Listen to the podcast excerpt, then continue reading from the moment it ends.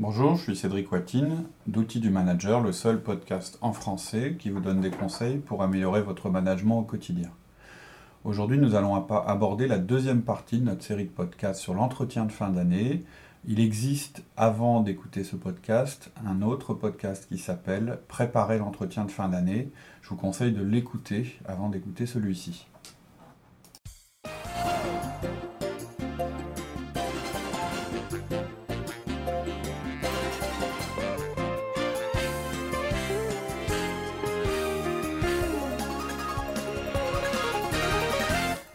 Bonjour Cédric. On continue notre série sur les entretiens de fin d'année. Ouais, moi j'ai Ah. préparé euh, tous mes entretiens. Ah, yeah. J'attends le dernier podcast pour, euh, pour faire l'entretien. Bravo, bravo. Je devrais te faire un feedback positif ici à ce moment-là. Mais ça se fait pas trop en public. Donc euh, je, vais, je vais éviter. Euh, donc voilà, on va vous placer dans la situation où effectivement vous avez préparé vos entretiens de fin d'année. Euh, vous avez fait tout le travail préparatoire. C'est vraiment la phase la plus importante. Et maintenant, euh, on va voir un petit peu le timing et puis euh, la manière dont euh, ça va se, ça va se dérouler. Et puis j'en profiterai pour faire une ou deux remarques, euh, parce qu'entre temps on en a discuté, il y a un ou deux points peut-être qu'on n'a pas abordés, donc que j'ai mis, je dirais, en fin de podcast et dont, dont on parlera, qui sont importants et qui m'avaient peut-être échappé. Il va y avoir huit points importants. Le premier, c'est l'email, qui sera envoyé une semaine avant l'entretien effectif. On a déjà euh, envoyé un email hein, auparavant, Ouais, pour, dont euh, on a parlé expliquer. dans le dernier Ouais, pour la podcast. préparation, ouais. mais là c'est une invitation. Quoi. Voilà. Deuxième euh, point, développer votre message clé pour votre collaborateur. J'avais dit qu'on y reviendrait, là on va Ouais. rentrer plus dans le détail. Trois, la préparation logistique. Euh, Quatre, ce qu'il faut faire la veille. Cinq, la liste des choses à apporter à l'entretien. Six, comment structurer l'entretien. Sept, le démarrage. Il est en trois parties, le début de l'entretien. Et huit, comment se comporter pendant l'entretien, l'attitude à avoir, et puis on terminera avec deux remarques euh, générales. D'accord. L'email, euh, Oh, c'est tout simple. l'invitation par email. Ouais, c'est oui oui, c'est alors c'est un email euh, personnel, c'est pas faut pas prendre l'email de votre DRH. C'est votre mail personnel à chaque personne que vous allez voir. Le but, ça va être de minimiser le stress parce que c'est un entretien stressant pour vous et pour votre collaborateur. Et les enjeux sont élevés. Est-ce qu'on a déjà envoyé là notre, euh, notre message et tu avais dit Non, le- non, non, non. D'accord, ok. C'est ce que vous ferez la veille. D'accord, ok. Non, non, surtout évitez ok. ça, je vous expliquerai Pour pourquoi. comprendre le comportement des gens. Quoi. Si- Tout à fait. Donc l'email, je vous en lis un exemple. Euh, c'est un exemple. hein. Je vous fais ce mail pour vous rappeler que notre entretien de fin d'année aura lieu le temps, à telle heure, à tel endroit. Nous allons discuter ensemble de votre année écoulée et de ce que nous ferons l'année prochaine. En attendant ce rendez-vous, je vous incite à relire votre auto-évaluation. Ça, ils vous l'ont rendu. Mhm. La veille de notre entretien, je vous donnerai moi-même une copie de l'évaluation que j'ai faite de vous pour que vous puissiez en prendre connaissance. Cela vous permettra de ne pas avoir à la lire en face de moi et vous donnera l'occasion de voir si nous avons des points de désaccord. Et aussi de préparer toutes les questions que vous pourriez avoir. Les parties rémunération et primes ne figureront pas sur ce document. Lors de notre entretien, je suivrai ce plan, ordre du jour, résumé de votre performance à travers un message clé, et ensuite nous, passerons chaque point de l'entretien. Je commencerai par les parties où nous sommes d'accord et passerai au point où nous avons des divergences. Ensuite, nous passerons à la partie rémunération et primes. Puis nous parlerons de vos objectifs pour l'année prochaine. Cela ne sera pas complet, mais nous pourrons déjà en tracer les grandes lignes. Nous avons une heure pour cela. Si vous avez des questions sur le déroulement de cet entretien, n'hésitez pas. Merci d'accuser réception de ce mail. Alors pourquoi je dis, si vous avez des questions sur le déroulement de cet entretien, c'est parce que ce que je veux vraiment éviter, c'est des questions sur l'évaluation ou sur euh, bah, qu'est-ce que vous avez pensé de moi. Non, c'est que des questions sur le déroulement de l'entretien. D'accord. Ok? Euh, l'ent- les- les- La discussion proprement dite, elle a lieu pendant l'entretien. D'accord. Donc voilà le mail. Je l'ai fait assez complet, je vais vous le lire parce qu'en fait, il reprend tout ce qu'on va se dire maintenant. D'accord. Alors, développer le message clé pour votre collaborateur. Ouais. Donc ça, c'est vraiment le... C'est le truc qui te. Bah, c'est bah, c'est vraiment la chose qui arrive plus, euh, qui est différente des autres entretiens qu'on a pu faire dans l'année. Ouais, tout à C'est fait. vraiment la chose que euh, Et- le. Et c'est la chose la plus importante du podcast, de la série de podcasts, c'est ce message clé. C'est la- Et c'est aussi la chose la plus importante de l'entretien que vous allez faire. C'est aussi celle qui est la moins utilisée et celle qui est la plus souvent oubliée. C'est ça qui va tout résumer Ouais. et c'est la clé de l'efficacité de votre entretien. Donc c'est vraiment un truc à pas faire au dernier moment. C'est pour ça que j'en ai parlé dans l'autre podcast. Même si vous allez le donner à votre salarié au dernier moment et surtout pendant l'entretien, vous, il faut que ce soit déjà très clair dans votre tête. C'est vraiment, s'il y a du temps à passer, c'est là-dessus. C'est là-dessus. Ça va tout conditionner, même votre management pour l'année suivante. Alors, n'oubliez pas que c'est un entretien qui est, c'est l'entretien que vous allez avoir avec votre salarié qui est le plus chargé euh, émotionnellement dans l'année. Bon, à part un c'est- entretien de licenciement, des choses comme ça, mais je parle dans, dans des conditions normales. Euh, votre collaborateur va être très stressé, vous, vous n'êtes pas forcément à être à l'aise. Et euh, donc, le- votre message, il doit être bien clair et répété pour être entendu. Parce que sinon, la tension, il va être tendu, votre collaborateur. En fait, vous avez vu que tout ce qu'on fait, lui faire un petit mail à l'avance, lui donner le programme avant, prépare. lui faire faire son auto-évaluation, tout ça, ça permet d'un peu baisser au niveau de son stress, niveau de stress. et il se pose moins de questions. Voilà, pour qu'il soit ouvert à ce que vous alliez lui dire. Mais il va être quand même tendu. Ouais. Parce que bah, c'est là qu'il va parler, euh, c'est son futur qui est en jeu, on va le juger. En même temps, il va avoir des informations sur sa rémunération. Enfin, je veux dire, il y a vraiment beaucoup de choses qui se passent sur un temps d'une heure, donc il va pas forcément être Non, on très... touche à sa vie. hein. Là, c'est- Ouais, ouais, ouais. Donc, donc le message doit être clair. On dit souvent hein, qu'il faut répéter les choses sept fois pour qu'on soit entendu une Mm. fois. Là, vous êtes dans des conditions particulières. Votre message, il risque d'être brouillé parce qu'il y a toute cette émotion qui, qui est existante. C'est pour ça que si on résume l'entretien, très vite, c'est quoi? Vous arrivez avec un, ce message, vous le détaillez pendant l'entretien, vous l'expliquez, vous le discutez pendant l'entretien et vous le répétez encore à la fin. L'idéal, c'est même de le faire répéter à votre collaborateur pendant l'entretien, qu'il le reformule, que vous Vous pouvez nous redonner l'exemple de Robert là euh, euh, bah, je vais, ce que je vais faire, c'est que je vais détailler euh, après, vraiment euh, chaque, chaque point. partie, plus que je ne l'ai fait. Parce que ouais, il y avait le déjà- score, le résultat, les conséquences. voilà, c'est les trois parties. Trois parties. Le score, ou la note, hein, si vous préférez, c'est-à-dire comment le collaborateur a performé. Le résultat, qu'est-ce que ça veut dire pour lui Et les conséquences, ce qui va se passer du coup suite à cette évaluation que vous faites de lui. C'est un entretien d'évaluation, donc vous allez vous donner, c'est là que vous lui donnez votre avis sur sa performance. Alors, est-ce qu'il peut être positif ou négatif? Ah bah, bien sûr, c'est votre message. D'accord. Il est, il est votre message. Il Il n'y a peut- pas. Ah ouais, moi je peux pas vous dire. Comme dans les feedbacks, il peut pas être euh, un positif, un négatif, euh, Non. et puis voilà, ça équilibre quoi. Non, il faut que ce soit clair. Bon, et il n'y en a qu'un. Il n'y a qu'un message fort. hein. un message clé. Après, vous pouvez le détailler, mais euh, euh, je dis n'importe quoi. Un vendeur, euh, il faut qu'il sache s'il a été bon ou pas bon, ce que ça veut dire, pourquoi et les conséquences. En clair, euh, ça peut être un peu moins, je dirais, euh, strict que ce que je viens de dire, mais faites attention, euh, noyez pas. Ce que vra- vraiment, ce que je veux dire, ce que je veux éviter, c'est que le but, c'est pas que l'entre, enfin, votre objectif, c'est pas que l'entretien se passe bien hein, Ouais, ouais, ouais. ou de faire plaisir à votre collaborateur. C'est de porter un jugement sur votre collaborateur et qu'il comprenne comment vous le jugez. Et du coup, ce que ça a comme Et conséquence. l'objectif, c'est de faire progresser Oui, bien sûr. le collaborateur pour faire progresser l'équipe, pour faire progresser euh, Enfin, l'objectif, je répète, c'est de lui dire ce que vous pensez de le lui. lui. Que vous vouliez le concrètement. faire progresser, pas progresser, évidemment, moi aussi je.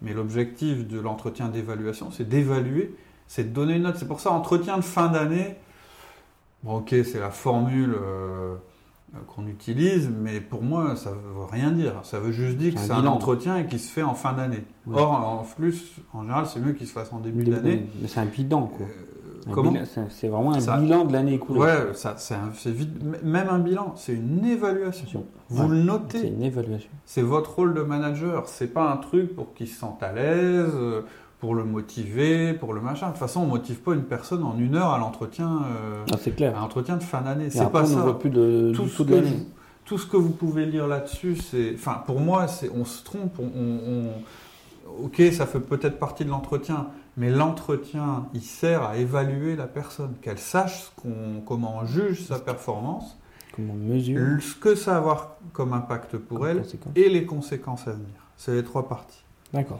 Alors, le score, c'est la manière dont votre organisation va noter les personnes. Ou vous, comment vous les notez. Ça peut être une note de 1 à 20, une lettre, une échelle, une appréciation, ce que vous voulez. D'accord. C'est une phrase. Moi, j'aime bien dire, euh, bah euh, voilà, Laurie, euh, cette année, elle s'est passée de manière exceptionnelle. Quoi. D'accord. Ou, euh, euh, ou euh, bah voilà. Sur les 10 collaborateurs. Sur les, alors, Moins comme ça. ça peut être comme ça, si c'est ta façon de juger les gens. l'équipe de 10. C'était mon, bon, t'es mon meilleur, pardon, t'es mon meilleur vendeur. Ça peut être ça. Cette année, tu as été mon meilleur vendeur. Ça peut être ça. T'as fait les meilleurs chiffres On parle pas des autres, hein, on parle Non, de, non, de ouais. la de personne. la personne. ouais. Alors le résultat, bon, la partie score, c'est facile, quoi, c'est le Ouais. jugement. Le résultat, c'est ce qui se passe alors en termes de travail et de responsabilité pour la personne. Il peut se passer sept choses, sept catégories, on va dire. La promotion, l'évolution verticale, l'évolution horizontale, pas de changement, réduire, déclasser, licencier. Ok. Alors, Évolution horizontale et pas de changement, c'est pas pareil? Non, pas du tout.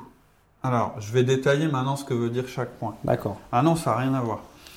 C'est en gé- Alors, c'est la manière. Alors, euh, encore une fois, euh, je- juste un truc avant que je recommence en détail. Il n'y a pas forcément un lien direct entre le score et ce qui va se passer et, et le résultat. Enfin, il y, a un, si, y a- y a lien direct, mais je peux pas vous donner une règle en disant Ouais. Allez, je, je vous donne une note de 1 à 7. Voilà, le Euh, gars il a 20, il a 20 sur 20, il, a fait- forcément fait une promotion. Non, Oui, ben non, ça dépend de l'organisation, si elle est capable de- de- de- d'accorder une promotion. Là, ça va dépendre du contexte. Mais ce que je veux dire, c'est qu'en dehors de ces 7 cas, je vois pas beaucoup d'autres euh, euh, résultats, si vous voulez. Alors, juste avant de, rentrer dans les détails, vous voyez quand même l'intérêt de cette technique. C'est qu'au lieu de baser toute la conversation sur le salaire ou de parler vaguement à la personne en essayant de ne pas vexer, on est dans un processus logique où on dit les choses. C'est-à-dire, il y a une logique. Ça s'est passé de telle manière, donc la conséquence, ça va être celle-là. Ou ça pourrait être celle-là. Vous pouvez aussi dire à une personne. on est dans les philosophies du feedback. hein. On est dans le feedback, on est surtout ça, dans quelque ça. chose. Voilà, c'est ça. Puis on est surtout dans quelque chose où on essaye d'éviter euh, euh, ben, les choses faciles qu'on peut dire pour euh, faire passer une pilule à quelqu'un. On est dans du concret. Le concret, ouais, Mm. tout à fait. Alors la promotion, ça veut dire quoi? Bah, C'est ce que vous réservez en général aux personnes qui ont une performance supérieure. C'est vos meilleurs. En général, les gens qui sont promus, c'est les meilleurs.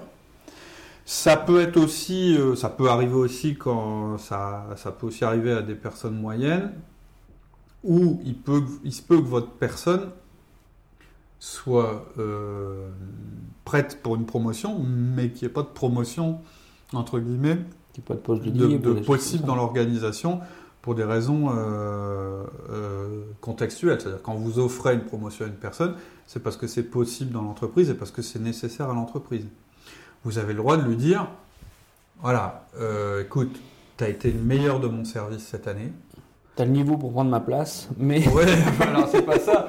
Mais euh, si je, demain je dois prom- promouvoir quelqu'un, dans un service, dans un autre service, ou proposer ta candidature sur un autre poste qui se débloquerait dans l'organisation, ce sera toi. Vous avez le droit de dire ça. Par contre, ne le dites que si c'est vrai. Ouais. Là où je veux vraiment, euh, je veux vraiment insister, c'est que n'utilisez surtout pas cet argument pour garder quelqu'un parce que vous voulez le contenter, etc. Il faut que ce soit la réalité. Euh, L'évolution verticale, ben, c'est simple, c'est donner des fonctions qui étaient faites par vous ou par un supérieur auparavant.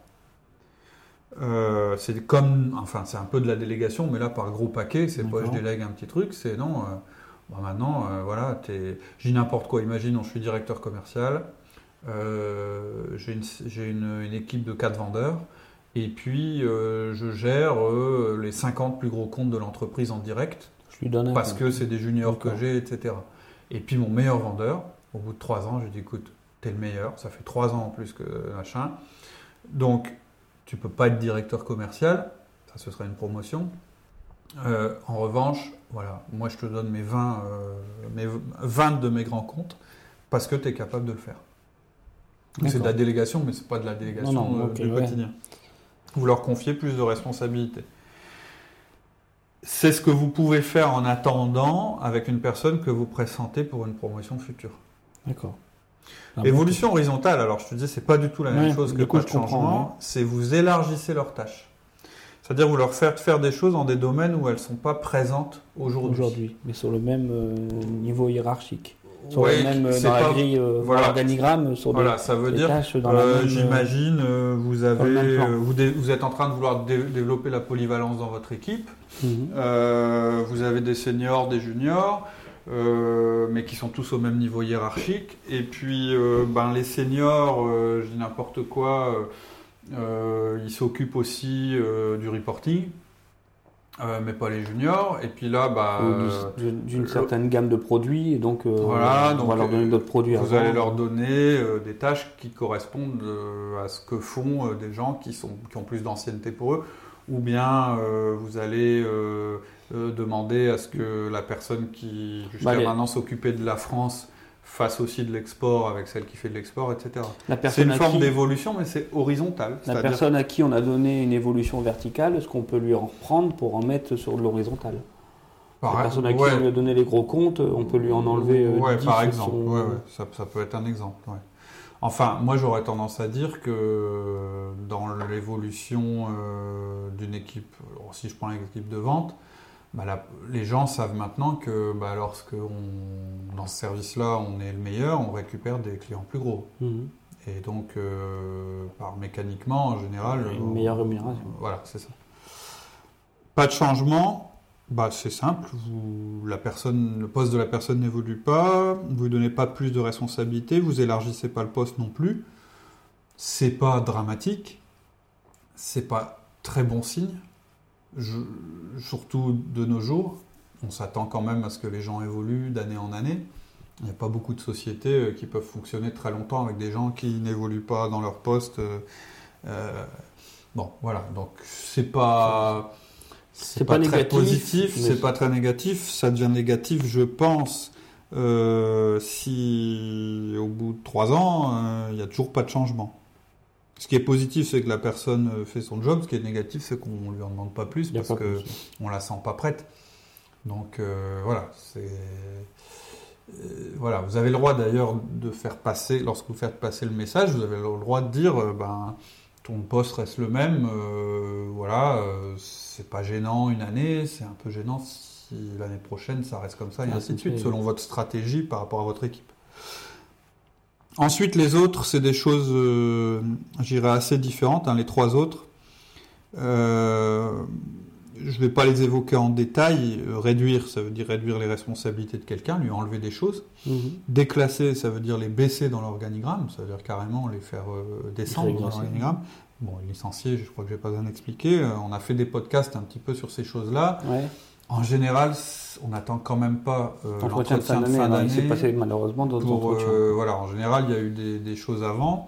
Euh, et puis, on a fait des podcasts spécifiques sur l'accompagnement d'un salarié en difficulté. D'accord. Bon, donc on a vu le score, on a vu le, Le résultat. résultat. Maintenant reste la conséquence. Donc, la conséquence, ça va être en gros, je dirais en macro, en très gros traits, ce qui va se passer pour votre collaborateur et vous par rapport à ce résultat qu'on vient d'évoquer. Alors, ça peut être très simple. Je veux dire, quelqu'un où il n'y a pas de changement, ben, les conséquences, elles sont qu'elle reste au même poste et que rien change. Euh, ça peut être plus compliqué quand il s'agit d'une promotion, d'un élargissement de compétences, etc. Le but de l'entretien, ça va pas être de rentrer dans le détail. Mais simplement, vous allez donner une perspective à la personne pour l'année prochaine par rapport à, ce, à, cette, euh, à cette décision, enfin à ce message que vous avez passé. Vous restez général. Euh, bon, euh, selon les cas, vous aurez peut-être à, dé- à détailler un petit peu plus. Voilà. Alors tout à l'heure, je disais pas de changement, on dit rien. Si vous pouvez dire que vous attendez des, expli- des, des améliorations. Bien sûr. En fait, c'est la partie ouverture euh, de votre Ce message. qui va se passer derrière. quoi. Hein, votre message, il est constitué, vous donnez euh, une appréciation sur la personne, du coup, ça a des conséquences sur son poste, Et enfin, voilà ce que ça implique pour l'année prochaine. Vous ouvrez pour, vers l'année prochaine, en fait, à travers ce message. Ça va quand même. Alors, votre message clé, je reviens sur le message clé qui est important, qui est le plus important. Il doit être simple, pas trop long, et vous devez. Un bon test, c'est de vous dire est-ce que dans un mois, mon collaborateur, il saura me le répéter Ouais. Est-ce qu'il aura saisi euh, le truc euh, que je lui ai dit à cet entretien? Ça va même conditionner certainement tout votre management, tout votre management pour l'année prochaine. Tous mes 1 à 1, ils doivent être basés là-dessus. Voilà, c'est ça. Bon, alors, on voit d'autres choses dans les Mais- 1 mais je veux dire, Et les objectifs, euh, voilà, c'est ça. Vous êtes- le rappeler. Quoi. Voilà. Et, et vous voyez, on a simplifié au maximum. C'est un message. Après, il y a plein de petites conséquences, mais il y a un message. Message. Voilà. Ok. Voilà pour le message, euh, pour le message clé.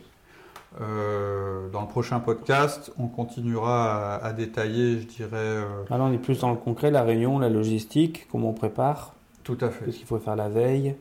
Il restait euh, la liste des choses à apporter, comment structurer l'entretien, le démarrage et comment se comporter pendant l'entretien. Tout à fait. Ok. Ça marche. Eh ben, à la semaine prochaine. À la semaine prochaine. Merci, au revoir. Au revoir.